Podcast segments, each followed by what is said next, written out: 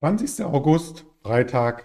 Mein Name ist Andreas Bernstein. Wir sind auf dem Kanal der LS Exchange und möchten Sie auf den Handelstag vorbereiten.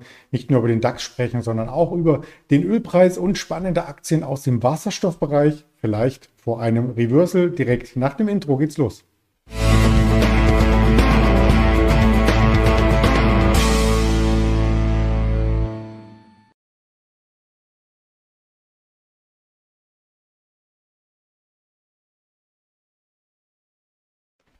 Die Berichterstattung über den Handelstag hinweg möchte ich natürlich nicht alleine vornehmen, sondern habe zur Unterstützung auch einen Händler eingeladen gegen 11.30 Uhr auf diesen Kanal.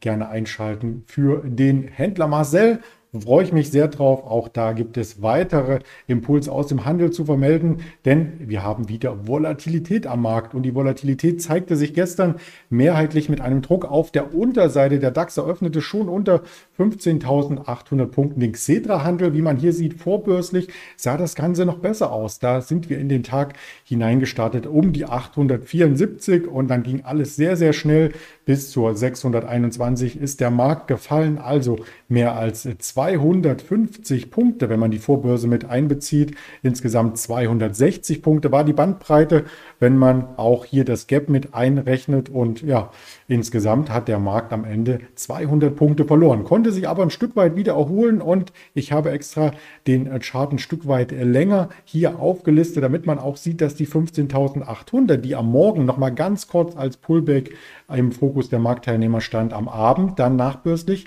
wieder erreicht wurde. Also vielleicht auch ein Tag, an dem Schnäppchenjäger dann aktiv wurden, wo einzelne Aktien eingesammelt wurden. Mehrheitlich war der DAX oder die DAX-Aktien im Minus. Über große Teile des Handelstages hatten wir nur eine äh, Deutsche Wohnen und eine RWE in der Pluszone. Ansonsten alle anderen Aktien, das sind dann 28, waren im Minus am Handelsende konnte sich die Merck durchsetzen als Tagesgewinner wieder, muss man sagen. Denn hier äh, gab es schon in den letzten Tagen immer wieder Aufschläge, neues Allzeithoch über 200 Merck KGAA die ist gemeint im DAX. Den Unterschied zu der amerikanischen Merck hatten wir neulich hier im Livestream einmal vorgestellt. Die Autoaktien gerieten unter Druck und insgesamt der DAX nun wieder in der alten Bandbreite zwischen 15.800 auf der Oberseite, 15.300 Unterseite. Und ja, ob er sich es dort sinngemäß gemütlich macht, das bleibt abzuwarten. Das wird der heutige Handelstag wohl zeigen müssen. Die Wall Street etwas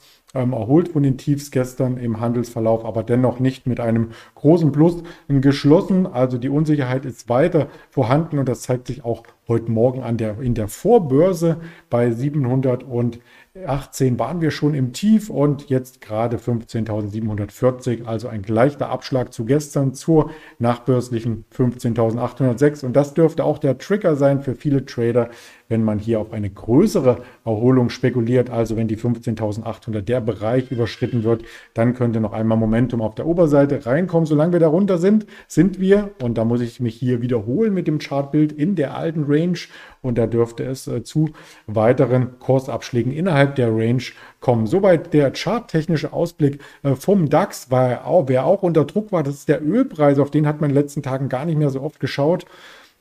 Aber er hat sich durch die Juli-Tiefs nun gestern und vorgestern gebohrt. Also die Unterstützung hat nicht gehalten. Der Aufwärtstrend hat übrigens auch nicht gehalten. Den hatten wir hier im Chartbild seit April eingezeichnet und damit dürften womöglich technisch zumindest die Kurse um die 60 US-Dollar, vielleicht auch 58. Das sind nämlich die Tiefs aus dem April, März, April, aus dem Zeitraum locken. Und das zeigt auch, dass eben die Wirtschaft insgesamt so ein bisschen in Lauer Vorstellung ist, ob die Erholung sich fortsetzt. Der Arbeitsmarkt hatte hier ja sehr, sehr starke Signale präsentiert, aber auf der anderen Seite klagen auch sehr, sehr viele Unternehmen in der, unter anderem die Automobilbranche über Chip-Engpässe und genau das ist das Thema, ähm, was uns hier vielleicht den wirtschaftlichen Aufschwung kosten könnte, dass eben nicht so viel wie nachgefragt wird produziert werden kann und auch nicht ausgeliefert werden kann, wenn es nämlich auch in China zu oder China, je nachdem, wie man es aussprechen möchte, ähm, zu Verzögerungen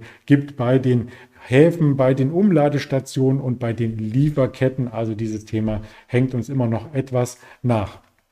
Energiewende voraus. Wir kommen vom Ölpreis heute als Kernthema auf eine Schlagzeile, die ich persönlich sehr, sehr spannend fand, und zwar vom Ölscheich zum Wasserstoffscheich in Saudi-Arabien äh, und in den arabischen Vereinten Arabischen Emiraten und im Oman werden momentan Produktionsstätten für Wasserstoff geplant und ja, der Technologiebedarf ist dort äh, schon längere Zeit entdeckt worden und dort wurde natürlich auch mit den ganzen Daten, die man über die Erdöllagerbestände dort noch hat, ähm, äh, perspektivisch der Gedankengang gestrickt, dass es nicht ewig so weitergehen kann. Irgendwann ist das Öl alle und der Erdölförderkonzern Aramco, das war ja auch ein Riesenbörsengang, der glaubt, dass es im globalen Energiesektor irgendwann eine neue Ära geben wird. Kohle ist schon abgelöst, Öl und Gas gibt es aktuell noch, aber bald soll es dann ähm, vornehmlich auch die Wasserstoffindustrie geben. Und bis zum Jahr 2050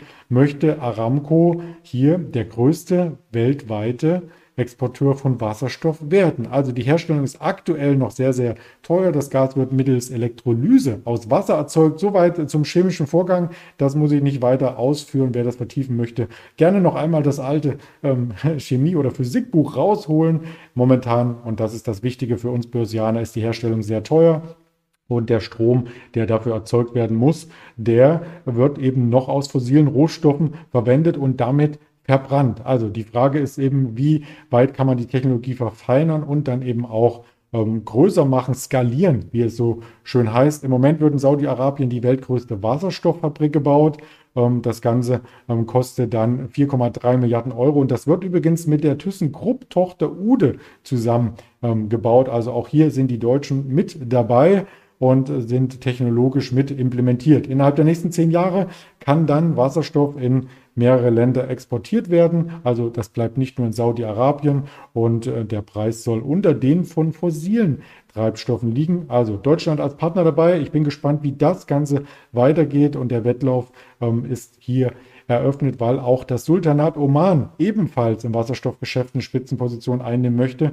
Und 2040 möchte Oman schon 20 Milliarden US-Dollar mit der Erzeugung von Wasserstoff verdienen. Also da gibt es einen Konkurrenzkampf. Und in einem Interview bei CNBC hatte ich recherchiert, hat der Siemens Energy äh, Vorstandsvorsitzende Christian Bruch gesagt, Wasserstofferzeugung muss und wird in den Emiraten in der Region ein Geschäftsmodell der Zukunft sein. Also da gibt es zumindest grünes Licht und ja, grünes Licht gibt es dann vielleicht auch wieder für die Wasserstoffaktien und die sind erheblich unter Druck gekommen. Gestern der Artikel im Handelsblatt passt ganz gut dazu. Analysten blicken positiv auf Wasserstoffaktien, zum Beispiel Ballard Power. Also sie glauben, dass nach den Kursabschwüngen hier auch wieder ähm, ähm, ja, Brennstoffzellen benötigt werden, Wasserstoffantriebe für Busse, LKWs. Bei Gabelstaplern ist es schon verbaut. Bei Schiffen und Flugzeugen könnte es noch verbaut werden. Das kanadische Unternehmen ähm, Ballard Power, das hat ja ganz gute Zahlen gemeldet. In den ersten zwei Monaten des Jahres 2021 hat sich der Kurs noch verdoppelt. Das war auch der höchste Kurs seit 20 Jahren. Danach ist er relativ schnell abgestürzt. Also eine Berg- und Talfahrt, die ich auch hier im Chartbild äh, darstellen möchte. Und vielleicht ist jetzt die Zeit für eine Bodenbildung und ähm, vielleicht kann man hier auch in dem Bereich sich weitere Werte angucken. Der Umsatz ist damit auch zurückgegangen, so ein bisschen auf 25 Millionen Dollar. Im Jahresvergleich waren das minus 3 Prozent. Die Verluste sind auch angestiegen, war doppelt so hoch wie im Vorjahr. Und pro Aktie wird hier ein Verlust, äh, logischerweise, wenn das Gesamtunternehmen einen Verlust macht, dann auch pro Aktie von 7 Cent hier eingeschrieben. Und ja, seit Jahren gibt es nur Verluste bei der Firma, aber die Fantasie, die ist erstmal raus, die könnte wieder zurückkommen, dass sich die Zeiten ändern. Neben Ballard Power gibt es noch Black Power zum Beispiel, ähnliches Chartbild. Auch hier um die 20 Euro womöglich eine kleine Bodenbildung. Und als dritten Wert noch einen etwas kleineren, der aber in der Community immer mit besprochen wird, recht heftig, würde ich auch noch die Nel Asa vorzeigen, ein norwegisches Unternehmen. Und ja, da ist schon das Jahrestief äh, gebrochen worden. Also die sehen alle charttechnisch aktuell nicht gut aus, aber wie heißt es so schön, vielleicht äh, kaufen in die Kanonen donnern und mit längerer Sicht eventuell auch über einen ETF abbildbar, könnte man hier in dem Bereich ähm, durchaus auch Zukunftsperspektiven entwickeln.